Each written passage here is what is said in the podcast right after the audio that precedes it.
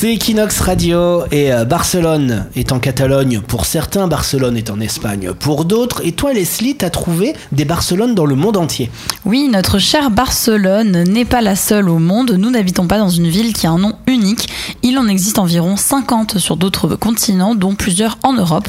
Donc si on est en vacances dans le sud-ouest de la Grande-Bretagne, il faut faire un arrêt dans le hameau de Barcelone, situé dans le comté de Cournaille. On peut également visiter Barcelone en Italie, sur l'île de Sicile. Il y a aussi une Barcelone avec deux N en France, dans le département de la Drôme. Mais la plus grande concentration de Barcelone se trouve sur le continent américain. On trouve une Barcelone au Venezuela, à Porto Rico, en Équateur, au Brésil, en Colombie ou encore près des chutes du Niagara avec Barcelone Harbor Beach.